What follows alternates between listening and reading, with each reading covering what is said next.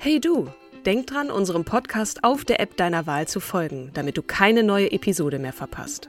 Und wenn du uns noch mehr unterstützen möchtest, schenk uns 5 Sterne auf Apple oder Spotify und lass uns auch noch eine tolle Rezension da. Mit Acast Plus kannst du uns übrigens werbefrei hören und auch 24 Stunden vor dem offiziellen Launch unsere neueste Episode vor allen anderen hören. Mehr Infos in den Show Notes. When you're ready to pop the question, the last thing you want to do is second guess the ring. At Bluenile.com, you can design a one of a kind ring with the ease and convenience of shopping online. Choose your diamond and setting. When you find the one, you'll get it delivered right to your door. Go to Bluenile.com and use promo code LISTEN to get $50 off your purchase of $500 or more. That's code LISTEN at Bluenile.com for $50 off your purchase. Bluenile.com code LISTEN.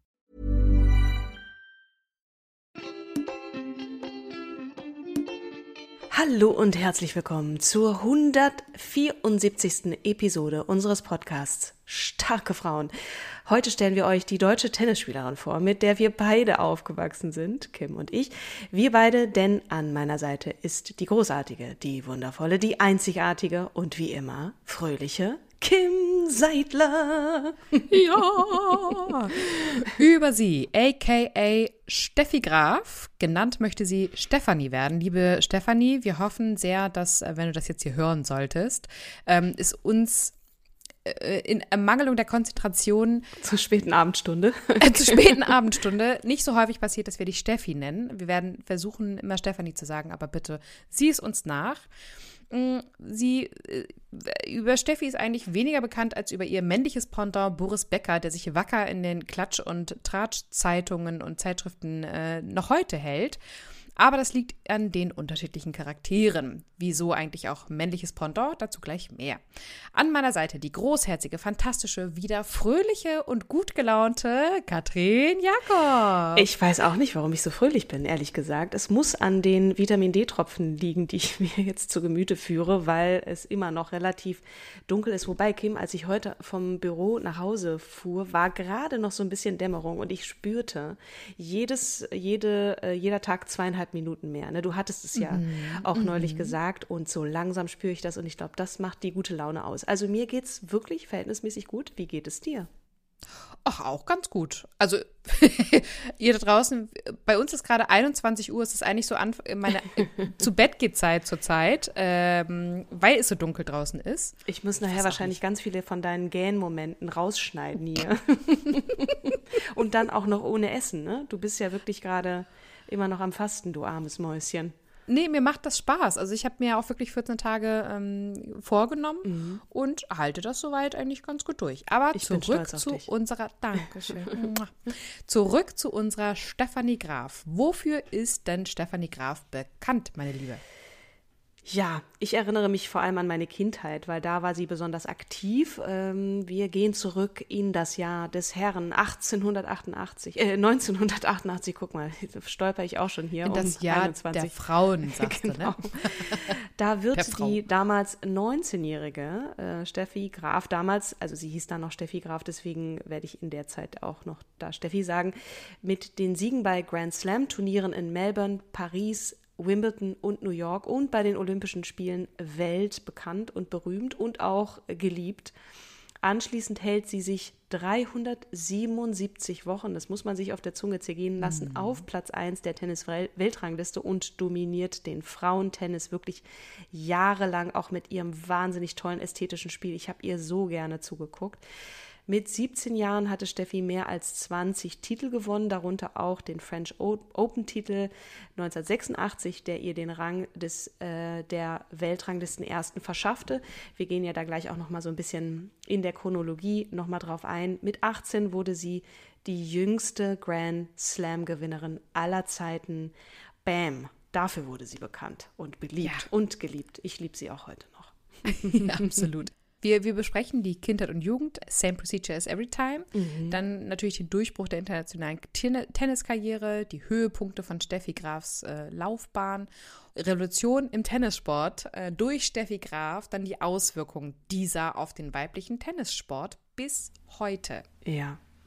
Und wie du sagtest, wir starten mit der Kindheit und Jugend. Ich darf das tun. Äh, Habe ich auch wieder viel gelernt. Äh, das ist wirklich, ähm, ja, einigermaßen unspektakulär, weil sie ist unspektakulär deswegen, weil ihre Geburtsstadt, die hatte ich gar nicht auf dem Schirm, sie wird am 14. Juni 1969 in Mannheim geboren als Stefanie Maria Graf äh, und als erstes Kind des Ehepaars Heidi und Peter. witzigerweise, in Mannheim. Ihr Vater arbeitete als Versicherungskaufmann und Gebrauchtwagenhändler, die Mutter als war Hausfrau. Drei Jahre später äh, kommt dann Steffis Bruder Michael zur Welt und im Alter von vier Jahren, also 1973, bekommt sie ihren ersten Tennisschläger von ihrem wirklich tennisbegeisterten Vater, der seit seinem 27. Lebensjahr leidenschaftlich Tennis spielte. Und die beiden begannen mit dem Tennisspielen. Also sie noch so ein kleiner, kleiner Drops äh, mit so einem riesengroßen Tennisschläger. Ich sehe sie vor mir. Ähm, und äh, er registrierte ähm, sie beim HTC Heidelberg und meldete sie da im Verein an und übte natürlich irgendwie wie, wie blöd mit ihr. Und sie schien ja auch nicht nur Spaß, sondern auch Talent zu haben. Zwei Jahre später gewinnt das Kind das jüngste Turnier in München. Äh, ich nehme mal an, da haben dann die wirklich die kleinen äh, Knöpfe, die haben dann den Tennisschläger in der Hand und schieben den übers Netz. Bald darauf äh, gibt Peter seinen Beruf auf, um sich wirklich nur dieser Tenniskarriere zu widmen. Also scheint das wirklich ein, eine brillante kleine Tennisspielerin schon gewesen zu sein. Ja, Stefanie Graf sagt 1997 in einem Gespräch mit der Zeit, ich glaube, ich bin immer schon eisern gewesen. Ich glaube, schon als Kind. 1981 gewann sie als erste deutsche Frau die inoffizielle Orange Bowl Kinderweltmeisterschaft in Florida, USA. Das wusste ich Im, auch nicht. Sehr krass. Hm. Im folgenden Jahr meldete ihr Vater Peter die Zwölfjährige als Profisportlerin an, warf sie von der High Highschool und gab ihr Privatunterricht, also äh, von, von der Schule. Ja, nahm sie von der Schule und gab ihr Privatunterricht. Aber sie hat nicht in Amerika, war nicht in der Highschool in Amerika, sondern sie war noch in, auf einer deutschen Schule. Sie war noch auf einer deutschen Schule, okay. genau. Ihre Mutter Heidi Graf ähm, sagte dann später, dass es ihrer Tochter an nichts gefehlt habe, aber dass Stefanie sicherlich keine normale Kindheit und Jugend hatte. Mhm. Sie ist wie viele in Anführungszeichen Wunderkinder ähm, behandelt worden. Und als damals jüngste Tennisspielerin der Welt erreichte sie 1984 die achte Runde des Wimbledon Lawn Tennis Tournament, dem ältesten und prestigeträchtigsten Tennisturnier der Welt. Mhm. Also Wimbledon. Ja. Mhm. In der folgenden Saison erreichte Stephanie das Halbfinale der US Open in New York und rückte bis auf Platz 6 der Weltrangliste im Damen-Tennis vor. Parallel zu Stephanie Graf entwickelte sich der, das männliche Pendant, den, der Boris Becker, der 1967 geboren wurde, zu einem deutschen Tenniswunder, auch wenn er mit ihren Rekordergebnissen nicht mithalten konnte. Mhm. Also ich erinnere mich wirklich, diese beiden, das waren ja, das waren ja so Lichtgestalten. Auf einmal, niemand hat irgendwie an Tennis gedacht. Ich habe auch selber gar kein Tennis gespielt, aber ich hing mit meiner Mutter auch ständig vor dem Fernseher und habe mir die beiden angeguckt. Hinzu kommt noch, also die ähm, sind nicht nur in etwa gleichem Alter, die kommen auch noch aus äh, der Nähe von Heidelberg, sie aus Brühl, er aus Leimen. Äh, zwei junge und berühmte Athleten machen Tennis erstmals in den deutschen Medien so derartig bekannt und ähm, natürlich auch machen diesen Sport so total beliebt und eine Begeisterung bricht aus. Ne? Also es ist Der wirklich früher eher als elitärer Sport galt. Das stimmt, ne? Dass das stimmt. So breit, äh, breit in die Masse reinging. Ja. Das äh, haben die beiden absolut verursacht. Bei den German Open im Mai 86 und den French Open ein Jahr später besiegt Steffi die Weltranglistenerste Martina Navratilova, die ähm, auch ja 20 Jahre älter ist als sie zu dem Zeitpunkt, nicht nur zu dem Zeitpunkt, sondern sowieso. Wenige Wochen später kam es im Finale vom Wim von Wimbledon erneut zum Kräftemessen zwischen Graf und Navratilova. Es war zugleich ein Duell um die Führung in der Tennis-Weltrangliste. Das aber zunächst Navratilova gewann. Erst ein Jahr später, nämlich am 17. August 87, vollzog sich der erwartete Machtwechsel im Damentennis. Nämlich Stephanie wurde mit einem Sieg über die Weltranglisten Zweite der Welt, äh, Chris Everett, also Chris ist ihr Spitzname, im Finale von Manhattan Beach die Nummer 1 der Welt Tennis-Weltrangliste. Sie löste Navratilova damit ab, die mit wenigen Unterbrechungen seit 1978 die Top-Position innehatte. Wow. Ja. Ihr Vater sagte, also Peter Graf, die Erfolgen wurden immer normaler. Siege wurden nur noch abgehakt, das nächste Turnier wartete schon. Ne? Also es war wie wirklich so wie so ein Sucht, Rausch. Ne? Mhm. 1988 gewann die 19-Jährige nicht nur die Grand Slams in Melbourne, Paris, Wimbledon und New York, sondern gewann auch eine Goldmedaille bei den Olympischen Sommerspielen in Seoul. Eine solche Erfolgsserie, den Goldenen Helm, hatte die Tennisspielerin Stefanie bisher noch nicht verbuchen können. 1989 verlieh die Frauensportorganisation Stefanie den Titel Sportlerin des Jahres. 1990 gewann Steffi aka Stephanie, bei den Australian Open ihren neunten Grand Slam-Titel, unterlag bei den French Open jedoch der 16-jährigen serbischen Tennisspielerin Monika Silic, die seit 1988 in den USA lebte. In Wimbledon scheiterte sie im Halbfinale und bei den US Open im Finale. Damit endete eine Serie von 66 aufeinanderfolgenden Turniersiegen. Hammer, ne? Hammer. Ja, das lag aber, das lag wohl an der Pressehetzkampagne gegen ihren Vater und Manager, die das Familienleben ins Wanken brachte und die 21-jährige Profisportlerin ziemlich verärgerte. Mhm. Denn es wurde ihrem Vater unterstellt, sie soll Nicole Meissner 1988 in Marbella kennengelernt und eine Affäre mit ihrer äh, mit ihr begonnen haben, von der angenommen wurde, dass sie ja mit einer Frankfurter Rotlichtszene verbandelt gewesen sei. Es wurde außerdem spekuliert, dass ihr Vater äh, mit dieser Spielgefährtin ein Kind zeugte und es wurde auch spekuliert, dass er 800.000 D-Mark Schweigegeld an sie gezahlt hätte. Es gab dann einen entsprechenden Test, einen Vaterschaftstest, und da der besagte, dass ihr Vater nicht der Vater äh, dieser Tochter gewesen sei. Die Pechsträhne hält leider an. Äh, nach äh, Stefanis Niederlage gegen die ein Jahr jüngere Argentinierin Gabriela Sabatini am 10. März 1991 beim WTA-Turnier in Boca, Boca Raton, ich weiß gar nicht, wie das ausgesprochen wird, in, in Florida, ähm, fiel sie nämlich auf Platz 2 der Weltrangliste hinter die aus Serbien stammende Monika Seles zurück. Mit 1310 Tagen in Folge auf Platz 1 hatte Steffi dann allerdings einen Rekord aufgestellt, also auch an Navratilova vorbeigezogen. Während des Seitenwechsels im Viertelfinale des internationalen Tennisturniers kam es am 30. April 93 in Hamburg zu einer Tragödie, denn der arbeitslose Dreher Günther Parche stach Monika Seles von hinten in die rechte Schulter. Ich habe das sogar live mitverfolgt. Nur weil die Tennisspielerin sich in diesem Augenblick zufällig nach vorne beugte, drang das Messer nicht tiefer als anderthalb Zentimeter ein, aber der Anschlag traumatisierte die Selisch äh, Monika natürlich total und es dauerte zwei Jahre, bis sie sich davon so erholte, dass sie wieder antreten konnte. Dadurch rückte Stefanie natürlich wieder auf Platz 1 der Weltrangliste vor, was der Typ ja auch beabsichtigt hatte. Ähm, er war mittlerweile zu zwei Jahren auf Bewährung verurteilt worden, was ich echt krass finde, weil ich meine, der hat die Frau richtig verletzt, aber okay, die Hintergründe sind mir leider nicht bekannt. Dann kommt, kam es allerdings schon wieder zu einem Rückschlag für Stefanie. Wegen des Verdachts auf Steuerhinterziehung leitete die Staatsanwaltschaft Mannheim am 28. April 95 nämlich Ermittlungen gegen ihren Vater und sie selbst ein. Am 23. Mai des darauffolgenden Jahr, äh, äh, im selben Jahr wurden sowohl das Haus der Familie Graf in Brühl als auch Steffis äh, Apartment in Heidelberg durchsucht und der Vater kam am 2. August 95 dann in Untersuchungshaft. Mhm. Also ziemlich krass für sie. Natürlich nicht nur der Vater, sondern auch der Trainer. Ähm, mhm. Sie erfuhr von der Festnahme bei einem Zwischenstopp auf dem Flughafen von Atlanta.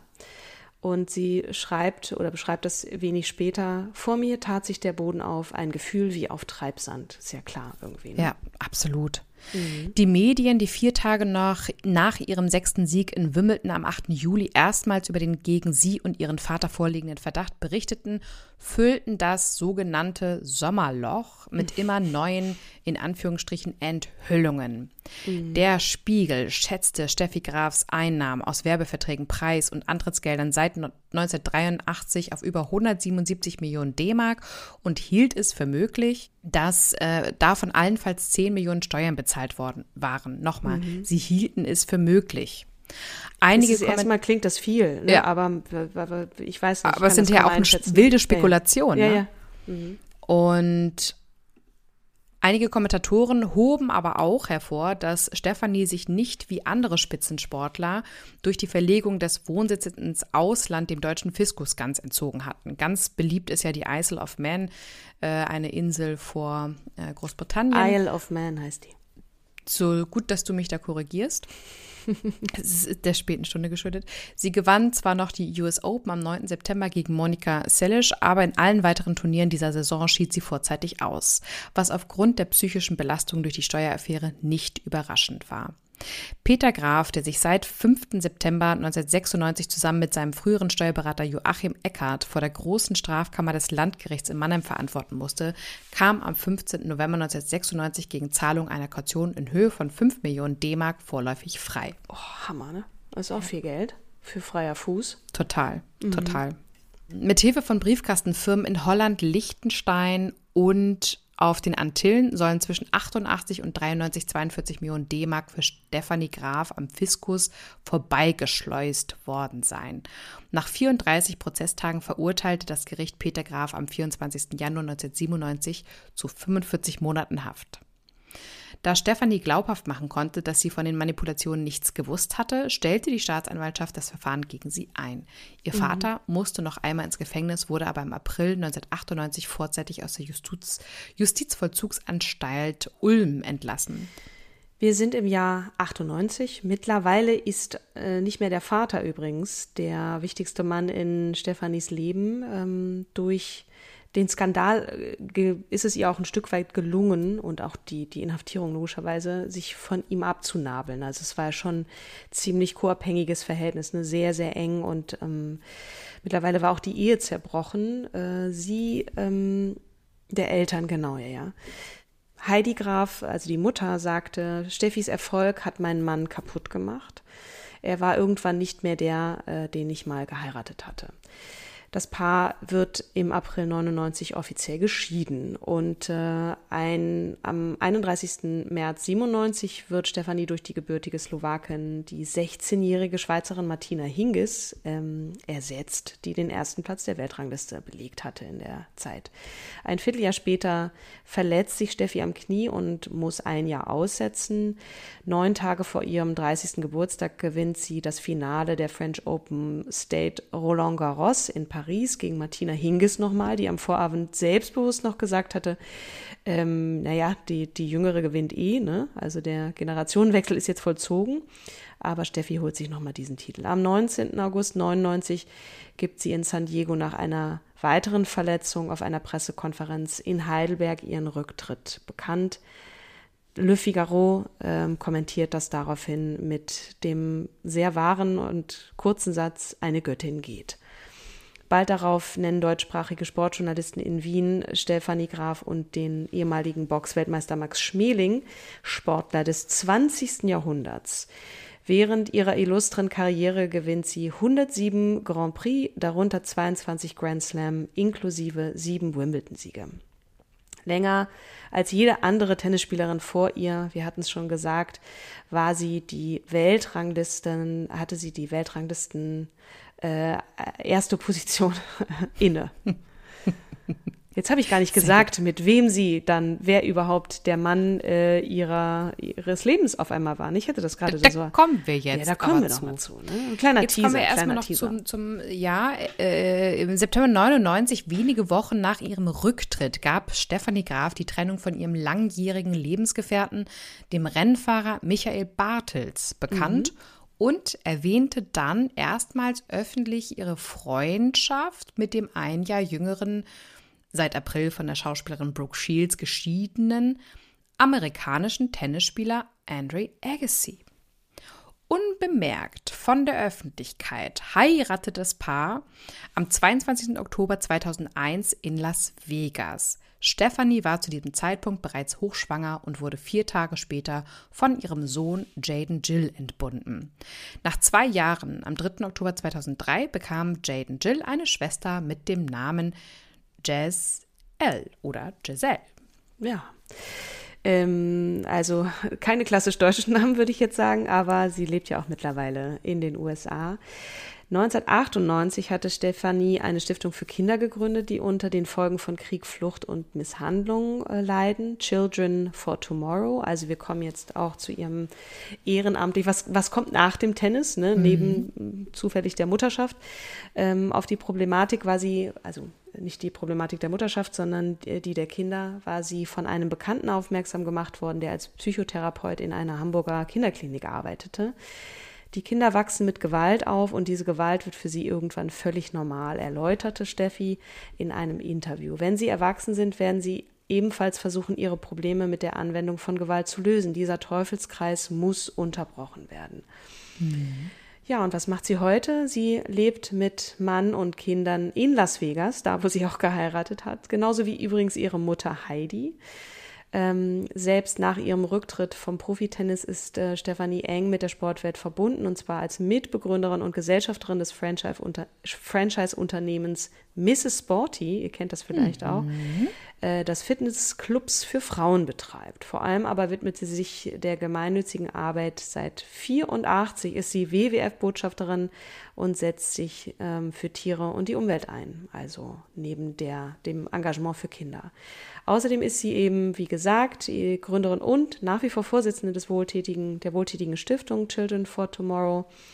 Und ähm, genau, de, für ihr soziales Engagement bei der Stiftung, die sie 98 ins Leben gerufen hat, wird sie im Jahr 2011 mit dem Förderpreis des Marion Dönhoff Preises ausgezeichnet. Über diese Frau haben wir übrigens auch eine ganz, ganz tolle mhm. Folge gemacht. Mhm. Gern da mal reinhören. auch ähm, wohin es da geht, äh, verlinken wir alles in den Show Notes. Genau. Zusammenfassend können wir auf jeden Fall sagen, Ihr Ehrgeiz und Talent revolutionierte die Welt des Tennissports. Sie setzte neue Standards für Leistung und Professionalität in Sportwettbewerben weltweit. Die Erfolge von Stephanie inspirierten viele, viele junge Mädchen auf der ganzen Welt, anzufangen, Tennis zu spielen. Eine Entwicklung, die man in vielerlei Hinsicht beobachten kann. In den letzten Jahrzehnten, ich habe übrigens als Kind auch Tennis gespielt. Du auch? Ach, wirklich? Nee, ich nicht. Nein? Ich habe immer nur geguckt. ich fand Tennis irgendwie langweilig. Ich weiß nicht, ich habe geturnt und getanzt. ich habe Tennis tatsächlich, ich weiß gar nicht, anderthalb Jahre und dann fand ich habe ich, fand ich, äh, habe ich per Zufall Tischtennis ausprobiert und das hat mich richtig geflasht. Da mhm. ist meine. Leidenschaft entbrannt. Aber für Stefanie ist die Leidenschaft im Tennis entbrannt und konnte das natürlich mit ihrem Vater auch viele, viele Jahre zusammen teilen. Und ähm, in den letzten Jahrzehnten haben viele professionelle Frauentennisstars große Erfolge feiern können darunter auch solche wie Venus Williams oder Maria Sharapova. Die Popularität des Tennis unter jungen Mädchen ist größer denn je. Ein Weg, den Stefanie mit ihrer Karriere mhm. geebnet hat. Doch sie hat auch nicht nur jungen Mädchen Mut gemacht, sondern auch die Erwartungen an einzelne Spieler und Teams erhöht. So hat sie gezeigt, dass es möglich ist, den Status quo zu übertreffen und neue Standards für Leistung und Professionalität in Sportwettbewerben weltweit zu setzen. Mit ihrer Einstellung, dass nichts unmöglich ist, hat Stefanie Graf eine inspirierende Kraft für andere Sportler geschaffen. Ihr Einfluss reicht weit über den Tennisplatz hinaus und wird noch lange nach ihrem Rücktritt nachhallen. Boah, das klingt so richtig wie so ein, wie so ein, wie so ein Plädoyer. Also das ist ja wirklich eine, eine Ode, eine, eine, eine Laudatio. Ich weiß gar nicht, was ich dem noch draufsetzen soll. Genau, der weibliche Tennissport hat sich natürlich auch in den letzten Jahren unglaublich entwickelt. Nicht nur der weibliche, auch der männliche. Äh, da gibt es natürlich wahnsinnig viele große ähm, Namen, auch im Deutschen. Äh, Angelique Kerber ist hier noch zu nennen, die ja auch äh, sehr erfolgreich ist, kommt übrigens, glaube ich, aus Kiel, ähm, aus dem hohen Norden. Ähm, Angelique? Ja. Angelique, was habe ich gesagt? Angelique. Angelique. Sie heißt Angelique. Aus genau. dem Nord. Man würde aus denken, sie kommt aus Frankreich. Nee, schön, genau. schön. Kerber ist dann vielleicht noch. ähm, also ich finde, bei mir bleibt in Erinnerung auch diese Technik, diese, diese unglaubliche äh, Grazie zu spielen. Also es war nicht so ein Haut drauf, so ein Tennis. Es sah sehr leicht aus, diese, diese Rückhand, aber auch die Vorhand. Also ich, ich habe einfach sehr, sehr geliebt, ihr zuzuschauen. Sie war technisch irrsinnig gut und hat natürlich auch ähm, da wahnsinnig viele Mädchen, aber auch Jungs inspiriert. Ne? Mhm. Und diese innere Stärke, auch mit diesen Niederlagen umzugehen, das ist sicherlich auch etwas, was, was große Kraft und, und äh, Energie und Resilienz braucht und dafür ist sie wirklich auf jeden Fall. Und auch immer diese Bescheidenheit. Also sie hat nie so richtig dick aufgetragen, wenn man das jetzt vergleicht. Ne? Wir hatten das männliche Pendant Boris Becker, ähm, wodurch der dann im Nachhinein auch auffiel das hatte dann natürlich weniger was mit Sport zu tun, sondern vor allem mit, mit Boulevard und, äh, mhm. und auch mit Steuerhinterziehung. Seinen familiären, mhm. genau, familiären Bedingungen und Boulevard genau. und Steuerhinterziehung, ja. Ja, das ähm, ist auf jeden Fall äh, für Steffi anders gewesen und ähm, mhm. für mich bleibt sie auch eine der größten Tennisspielerinnen aller Zeiten und ein tolles Vorbild und eine echt tolle, starke Frau. Liebe Grüße äh, über den, den Teich äh, nach Amerika. Genau. Wir, wir, hoffen, es geht dir gut und äh, genau, ja. werden dich äh, in guter Erinnerung behalten. Oh ja, genau. Ähm, ich würde bei der nächsten Person, die wir vorstellen, auch über den Teich rüber gucken wollen. Aha. Ich würde gerne mit dir einmal Clooney besprechen die ähm, Rechtsanwalt, äh, die, die Menschenrechtsanwältin äh, mhm. und genau. zufällig genau. auch Frau von George. Aber das klären wir dann auch nochmal, äh, was dahinter auch noch steckt, neben dem neben dieser Nebenbemerkung, äh, was für eine tolle Frau dahinter steckt, was sie alles gemacht ja. hat und so. Und dass das manchmal ein bisschen äh, äh, zu kurz kommt in der Berichterstattung, das finde ich sehr schade oder wir. Und dann freue ich mich sehr auf diese Folge, auf das nächste Mal mit dir. Und äh, ja. Derweil lieben Dank fürs Zuhören bis hierhin. Bleibt gesund und munter. Seid Even when we're on a budget, we still deserve nice things. Quince is a place to scoop up stunning high-end goods for 50 to 80% less than similar brands. They have buttery soft cashmere sweaters starting at $50, luxurious Italian leather bags, and so much more. Plus, Quince only works with factories that use safe, ethical, and responsible manufacturing. Get the high-end goods you'll love without the high price tag with Quince. Go to quince.com slash style for free shipping and 365-day returns. Lieb zueinander und bis zum nächsten Mal. Bis zum nächsten Mal. Tschüss. Tschüss.